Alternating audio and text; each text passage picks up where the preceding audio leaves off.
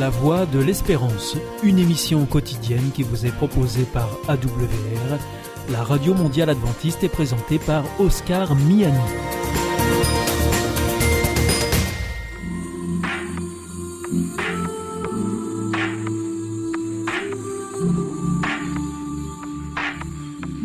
L'instant Bible. La Bible à la portée de tous. Avec le pasteur Pascal Rodet et le pasteur Gétro Camille, présenté par Nafi Bonine.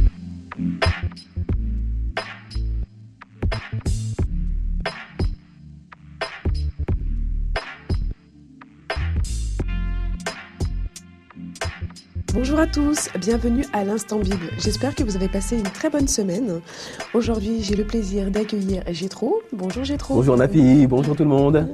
Et j'ai également le plaisir d'être accompagné de Pascal. Ça va Bonjour, Pascal? ça va bien Nafi, bonjour Nafi, merci, oui ça va, bonjour à tous. Merci. Alors aujourd'hui, nous allons parler de résurrection. C'est un sujet euh, pas facile, euh, mais assez simple de compréhension si on se tient à ce que la Bible nous dit. Dans l'Ancien Testament, on parle de miracles. On parle beaucoup de miracles.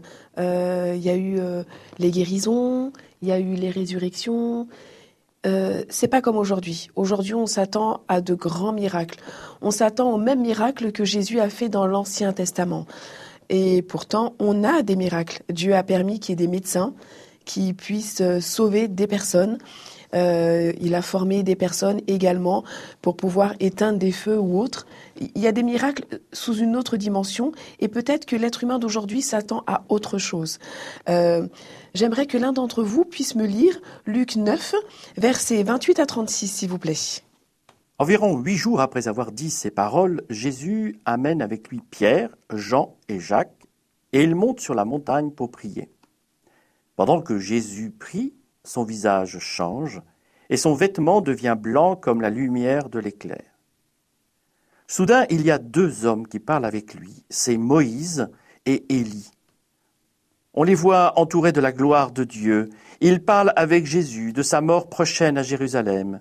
Pierre et ceux qui sont avec lui dorment très profondément. Quand ils se réveillent, ils voient la gloire de Jésus et les deux hommes qui sont avec lui. Au moment où Moïse et Élie vont quitter Jésus, Pierre lui dit Maître, c'est une bonne chose pour nous d'être ici. Nous allons faire trois abris, un pour toi, un pour Moïse et un pour Élie.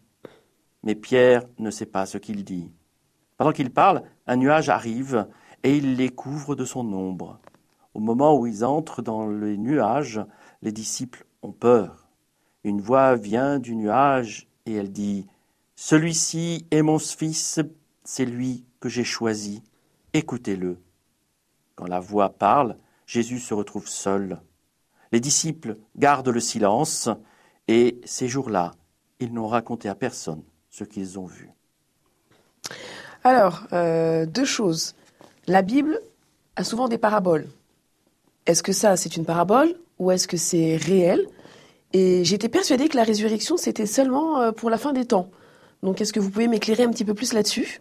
Alors pour ma part, euh, euh, je crois que c'est un texte qui parle d'une réalité.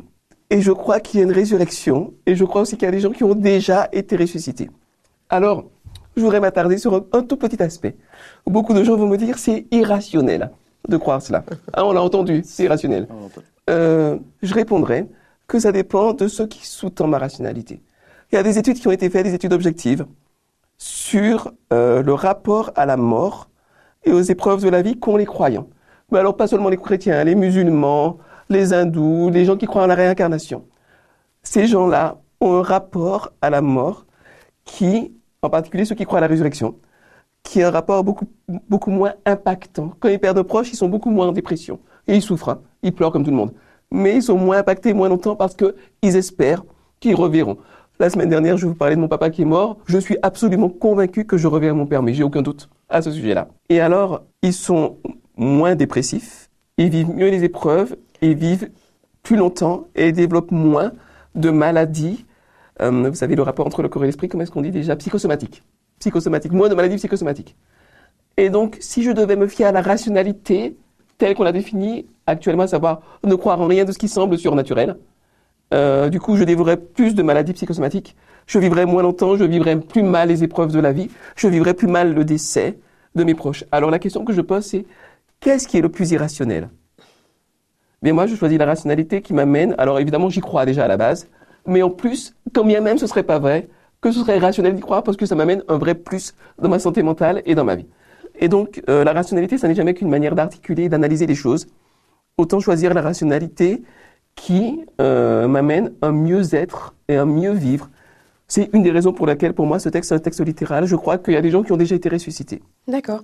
Et euh, pour toi, Pascal, à quoi ça peut te servir dans ta vie de tous les jours de savoir qu'il y a des gens qui ont déjà été ressuscités? Alors je pense qu'il y a plusieurs euh, niveaux. Euh, il y a d'abord le niveau, euh, ben voilà, il y a des gens qui ont été ressuscités Mhm.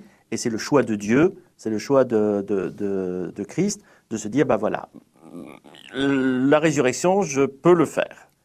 Euh, donc ça c'est le, le- j'ai envie de dire le basique, La liberté de Dieu, quoi. la liberté de Dieu. hein. Euh, après, euh, et donc ça va forcément déboucher sur euh, cette espérance.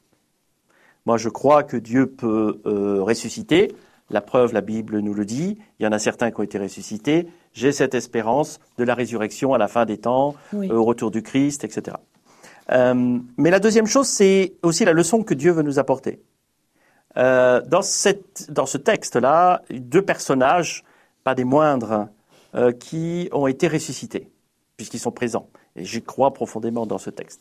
Ils sont présents euh, avec deux, visions différentes. Moïse, celui qui a sorti son peuple d'Égypte. Euh, L'autre, Élie, grand prophète, euh, plusieurs, euh, plusieurs années après, qui est présent pour, qui a été présent pendant longtemps pour soutenir son peuple. Deux personnages différents, deux visions différentes, mais Dieu a dit ces deux-là, je vais les ressusciter avant l'heure. Ils sont présents.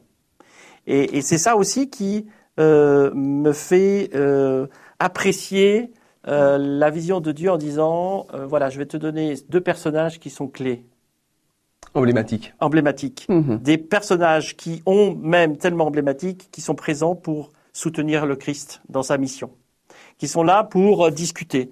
Ben, on vient te voir, on vient te soutenir, euh, euh, on va te donner un peu un petit de boost pour euh, pour la mission que tu dois faire, puisque le texte nous dit d'ailleurs, euh, il- Jésus savait qu'il allait mourir. Donc voilà, c'est un petit rapport et, c'est intéressant de voir le souci de Dieu d'apporter ce qu'il faut au bon moment. Il élimine pas euh, la mort de Christ, hein, c'est une mission importante. Il élimine pas la mort tout court. Il dit je vais te donner une petite lumière dans cette mission que tu as. Il y a deux personnages importants qui vont venir te voir, y compris pour les disciples. Donc, je crois aussi qu'il y a un témoignage très fort qui m'amène aussi à, à me dire que le miracle ne suffira pas forcément pour moi si j'en ai vois un. Puisque n'oublions pas, c'est Pierre ici qui veut faire un abri pour chacun, mais qui, lorsque Jésus est mort, est le premier qui le reniera. Oh oui. Oui, Donc- ben oui. Et pourtant, il a vécu le miracle. Et c'est vrai, comme le disait Nafi, quand on attend le miracle, on attend le miracle, mais est-ce que c'est le miracle le sujet Voilà. En tout cas, tu as dit quelque chose qui est très important et très marquant. Euh, déjà, tu as répondu à ma question. J'allais te dire, et qu'est-ce que ça apporte à Jésus? En fait, c'était une présence pour le soutenir. Et aussi, euh, tu as appuyé sur quelque chose de très important. Euh, normalement, personne ne connaît son heure de fin. Jésus connaissait son heure de fin. Mm. C'est- difficile de savoir. enfin, il y a des gens qui savent qu'il leur reste un jour ou autre. C'est très difficile de, de, de l'aborder, de l'apprivoiser et autres. Mais est-ce que cela euh, ne pourrait pas conforter le culte des saints Bien sûr. Alors, il faut, bien comprendre que le, christianisme, c'est une pléthore de religions. Alors, il y a le catholicisme qui est la plus grande, et puis il y a le protestantisme, et puis il y a une, pléthore de petites euh, religions issues du protestantisme, mais euh, il a phagocyté d'autres religions, le christianisme, à certains moments. Par exemple, prenons un exemple très simple. On a dans les cultes babyloniens et dans les cultes, disons, poly- polythéistes, d'une manière, euh, oui, polythéisme de manière générale, des dieux pour tout. Vous avez un dieu pour la pluie, un dieu pour la chasse, un dieu pour les- la fertilité, un dieu pour, enfin voilà. Et tout ce système-là a été translittéré dans le christianisme avec le système des saints. On a un saint pour la chasse, on a un saint pour la pluie, on a un saint pour la fertilité, il y a même des saints pour les clés. Moi, j'attends qu'on invente des, euh, des saints pour les smartphones parce que mon, mon smartphone a des problèmes en ce moment.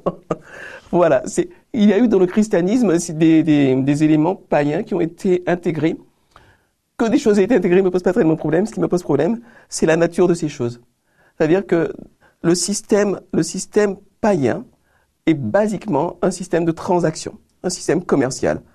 Je te donne mon adoration, je te donne mon rite, je te donne mon offrande, et toi tu me donnes l'appui dont j'ai besoin, la récolte dont j'ai besoin, euh, la femme ou les enfants dont j'ai besoin, euh, tu me retrouves mes clés. Et c'est du donnant-donnant, c'est du commercial, c'est du transactionnel.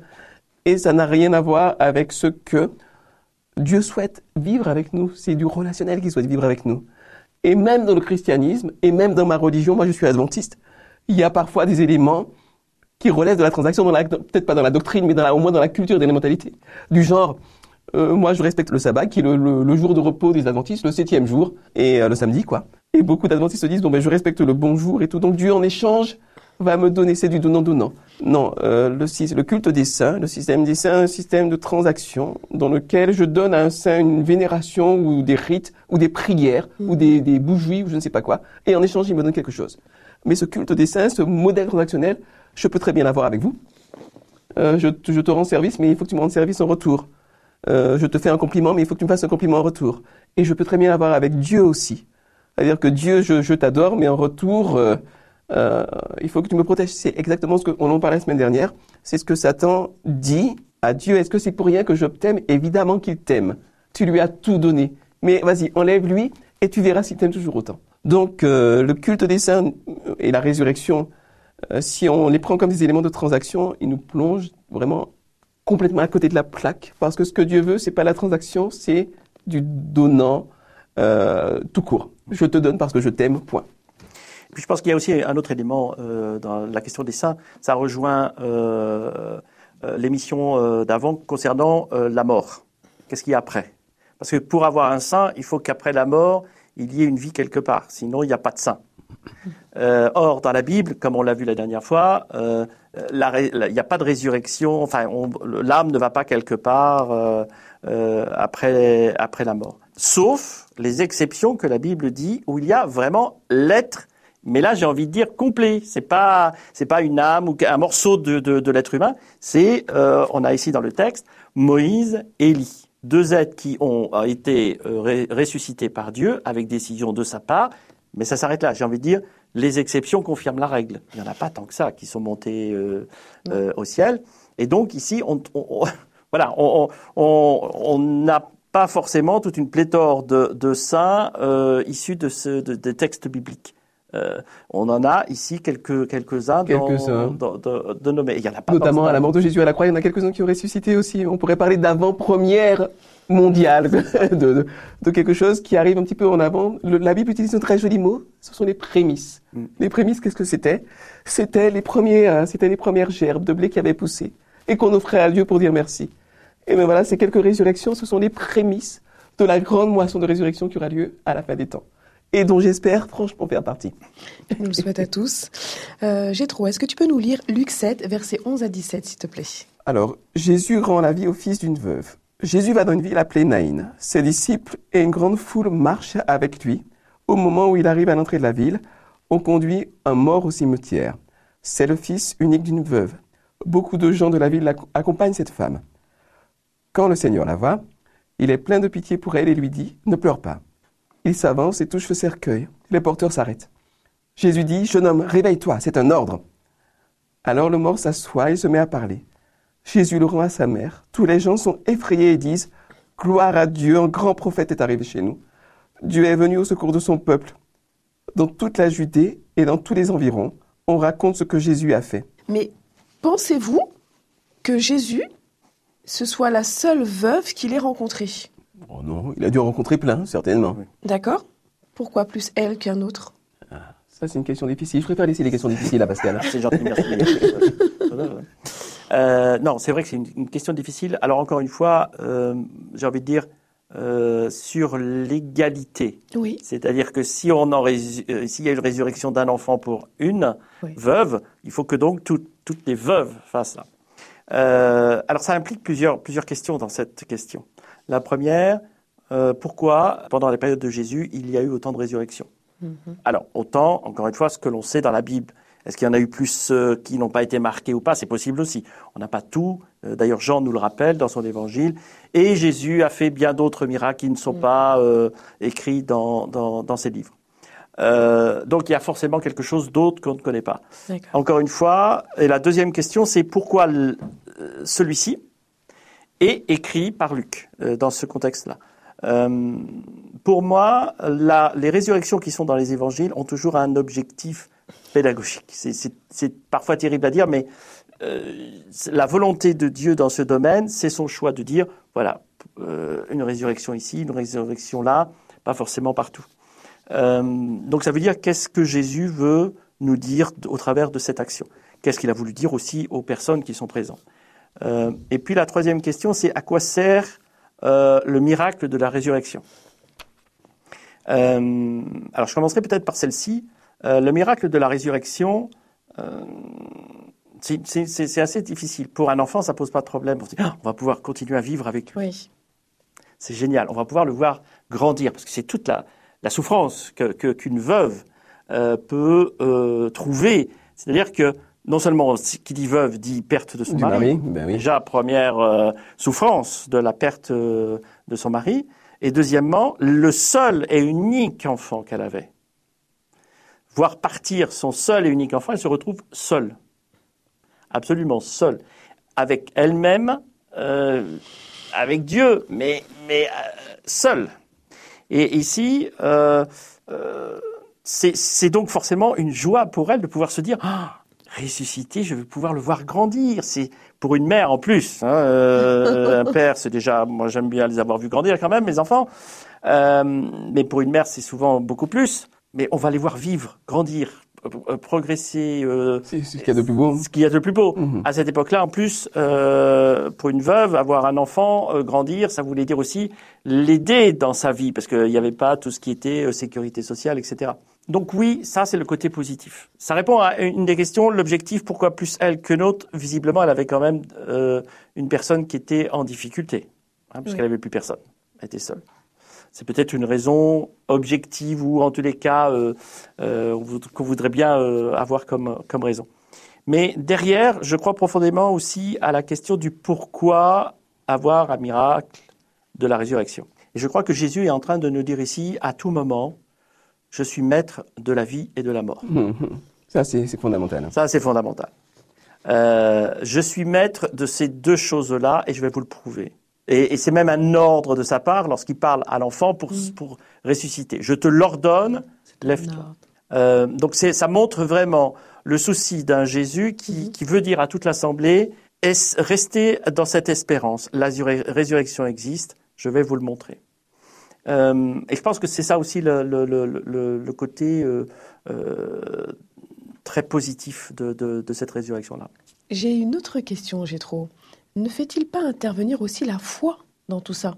Est-ce que c'est seulement dire euh, et je te remercie pour ton explication qui est très claire maintenant pour moi à mes yeux de se dire que c'est parce que euh, il est le maître de la naissance et de la mort et que c'est lui qui décide. Mais à travers tous les miracles qu'il a pu faire, euh, n'appelle-t-il pas notre foi pour qu'on croit en lui intemporellement Et inconditionnellement. et Et inconditionnellement inconditionnellement. Je, je pense que tu le dis très bien toi-même. Moi, je crois à ces miracles-là. Oui. Ça ne veut pas dire que je les attends forcément pour moi-même maintenant. Quelque part, vous voyez, par exemple, moi, je souffre, de- je souffre de troubles neurologiques. Comment dirais-je? Qui m'empêchent de parler correctement. D'accord. Ah, C'est pour ça que j'ai la voix souvent un peu éraillée, la voix un petit peu prise. Euh, je, je vous le dis sincèrement, je n'ai jamais prié pour cela. Je n'ai jamais prié pour cela. Je n'ai jamais demandé à Dieu la guérison. Peut-être que si j'avais une maladie plus grave ou plus douloureuse, peut-être que je supplierais pour la guérison. Mais là, c'est une gêne, c'est une souffrance un petit peu, mais c'est rien de... Je m'estime tellement béni, je m'estime tellement riche, je suis pas riche au niveau économique, hein. Donc, euh, toutes les prétendantes, euh, oui, c'était une image, je, je suis pas riche du tout, laissez tomber. Je, je me trouve, je, je n'ose rien demander à Dieu, ce que j'ai me suffit largement, et puis la présence de Dieu est plus que suffisante dans les conditions dans lesquelles je suis. Euh, peut-être que si j'étais comme un réfugié ukrainien dans la rue, peut-être que là, ma relation à Dieu changerait, je ne peux pas savoir. Parce que c'est facile d'être euh, en paix avec Dieu et d'être bien quand on est d'une certaine aisance, d'une certaine opulence. Enfin, pour moi, l'opulence, c'est de pouvoir manger tous les jours, hein, et de pouvoir avoir de l'eau potable tous les jours. C'est déjà une richesse incroyable, quoi, par rapport à beaucoup de gens. Euh, pour moi, c'est ça l'opulence. Le fait que Dieu ait ressuscité des gens me dit quelque chose, me dit que euh, c'est assez génial. Quoi. Il me dit que tout ce que je suis de beau, tout ce qu'il y a de bon en moi, je pense qu'il y a du bon, il y a du mauvais aussi pas mal, mais enfin bon, on va laisser le mauvais de côté pour l'instant. Euh, tout ce qu'il y a de beau en moi, tout ce qu'il y a de plus génial en moi, et en toi, Pascal, et en toi, Nafi, ça, ce ne sera jamais perdu. Parce qu'il est capable d'ordonner sa résurrection. Et, je et puis, même l'amélioration. Comme il, comme il est dit dans Corinthiens 15, euh, non seulement on sera ressuscité, mais en plus on sera upgradé, quoi. Ce sera la version 2.0, sans péché, euh, sans problème de personnalité. Ça va être le top du top du top du top. Donc moi, ça, ça me plaît énormément. Et du coup, j'ai, sincèrement, j'ai beaucoup moins peur de la mort. Mourir, c'est une perspective qui me, qui m'angoisse un petit peu, c'est-à-dire le fait de passer par les affres de l'agonie et de la mort. Ça, franchement, ça me fait peur. Mais la mort en elle-même, pas vraiment, parce que je sais que rien de ce que je suis de beau ne sera perdu. Et parce que je sais que ce qui compte aux yeux de Dieu, c'est pas tellement mes qualités ou mes défauts, c'est la qualité de ce qu'on aura partagé ensemble. Vous savez, quand, quand on est euh, à genoux, qu'on prie et qu'on a une larme qui coule, ou bien qu'on éclate de rire avec des amis, qu'on partage un bon repas, euh, et qu'on se dit ah, le Seigneur est bon de nous permettre de vivre ça, ou bien moi je suis un fan de, de, de vol, d'avion et de simulateurs de vol, donc euh, souvent j'ai l'occasion de regarder le, le monde de haut par des vidéos ou bien par des simulateurs. Parfois je prends l'avion, mais c'est très rare. Et je me dis, mais quel monde incroyable, Dieu nous a créés, mais quelle merveille. Et là, mon cœur se remplit de joie et d'amour pour Dieu. Cela, je pense que c'est la raison pour laquelle Dieu va me ressusciter un jour et te ressusciter, te ressusciter. Euh, c'est parce que cette relation d'amour qu'il y a entre nous et lui, c'est une relation qui n'a pas de prix à ses yeux. Et ça n'a tellement pas de prix qu'il était prêt à aller jusqu'à la croix euh, pour nous montrer à quel point il nous aime et à quel point il veut qu'on choisisse librement, sans contrainte, sans pression, sans manipulation, sans commerce, sans transaction donnant-donnant, eh bien, d'entrer dans ce partenariat d'amour. En tous les cas, ta question, euh, Nafi, me, me me paraît être importante euh, de la foi. Euh, et ça me pose d'ailleurs euh, euh, plusieurs, plusieurs euh, éléments. L'enfant est ressuscité. La veuve est joyeuse. La vie est belle. Il va grandir. Maintenant, la question se pose pour l'enfant. Qu'est-ce que tu vas faire de cette vie que tu as en plus? Et, et, et je me dis parfois, euh, pour avoir eu une ou deux expériences avec des personnes où quelqu'un qui a failli mourir et, et, et la médecine l'a, l'a remis en état, chrétien, Mhm. mais la personne la pire qu'il puisse y avoir maintenant. Hmm. Et là, je me dis, mais alors, euh, attends, tu as eu un, un miracle, tu as une deuxième vie, tu, et là, tu, tu, tu es le pire de, de, de- des personnes dans ta relation, t- t- égoïste, euh, aucun, aucun amour, rien du tout, euh, pour, alors que tu as failli passer de vie à trépas. Et pour un miracle, j'ai envie de dire de la résurrection, ici, et là, cette fois-ci, c'est pas la résurrection style Moïse ou Élie, qui eux ont déjà vécu et qui sont au- euh, avec, avec Dieu. Là, on parle de miracle Mm. où ils ont, euh, de résurrection, où ils ont une vie supplémentaire sur terre. Donc, euh, moi, j'ai envie de dire, Dieu euh, joue euh, euh, une confiance supplémentaire à celui qui ressuscite. C'est-à-dire, qu'est-ce que tu vas faire de ta résurrection maintenant Tu as une vie. C'est une vraie question. hein. C'est une vraie C'est une question. vraie question. hein. Et, et, et parfois, euh, c'est pour ça qu'à un moment donné, j'ai envie de dire, bon, je laisse ça euh, entre les mains de Dieu, et heureusement que c'est lui qui maîtrise euh, vie, résurrection, euh, parce que euh, parfois je me dis, bon, c'était pas la peine de le ressusciter, lui. Hein. Ouais, si on pouvait le laisser dans la tombe pouvez là, temps, euh, directement c'est ça. c'est Si- galère. et et c'est toute la question. Si je savais comment ça allait se passer pour telle et telle personne, poup, poup. mais on est encore dans cette histoire de la liberté de vie, de- De la de la- liberté. du libre arbitre. Du libre arbitre. Alors, Pascal, tu as répondu à ma question, à ma dernière question qui était euh, et la perspective de résurrection, qu'en attendez-vous? Qu'allez-vous faire de cette deuxième chance qui vous, en, qui, qui vous est donnée? Et qu'est-ce que cette perspective vous propose maintenant? Pour vous, qu'allez-vous faire après? Qu'est-ce que, qu'est-ce que ça vous évoque? Alors, il y, a, il y a deux dimensions, mais je vais être très très rapide dans ma réponse. Le, la- le premier volet, c'est euh, la perspective de la mort et de la résurrection me dit vis dès maintenant, de manière à ne pas avoir de regrets à ta mort et de pas dire Oh, j'aurais pas dû faire ceci, j'aurais pas dû euh, jalouser les baskets de Pascal. J'ai perdu trois ans à vouloir avoir les mêmes baskets et économiser pour pouvoir avoir de meilleures baskets.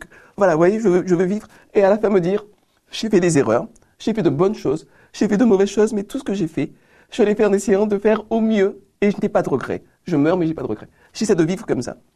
Et je dis à mes enfants, d'ailleurs, aujourd'hui, vous savez, les enfants, si papa meurt un jour, demain et tout, sachez que je n'ai pas de regrets, j'ai fait au mieux de ce que je pouvais, j'ai fait des erreurs. Je reconnais les erreurs que j'ai faites, mais je n'ai pas de regrets. Et puis la perspective de la résurrection, ça, ça m'excite assez. Je rêve d'apprendre euh, le chinois, l'arabe, de pouvoir dépasser Jean-Sébastien Bach en termes de composition. là, il me faudra plusieurs éternités là pour y arriver. Euh, et puis surtout et avant tout, je rêve de voir Dieu et d'être en sa présence de manière plus, euh, plus concrète, plus tangible et de pouvoir dire merci à Jésus les yeux dans les yeux. Ça, j'en rêve. Voilà, ça, c'est ça qui m'excite, en tout cas, à cette heure-là. Eh ben, je vous remercie. Ça a été très clair pour moi. Merci Pascal. Merci Gétro. Merci à toi, merci Nathalie. de votre temps pour répondre à mes questions. Euh, je vous souhaite de passer une bonne semaine et merci encore d'être avec nous et euh, à très bientôt. Au revoir. C'était l'instant Bible avec le pasteur Pascal Rodet et le pasteur Gétro Camille présenté par Nafi Bonine.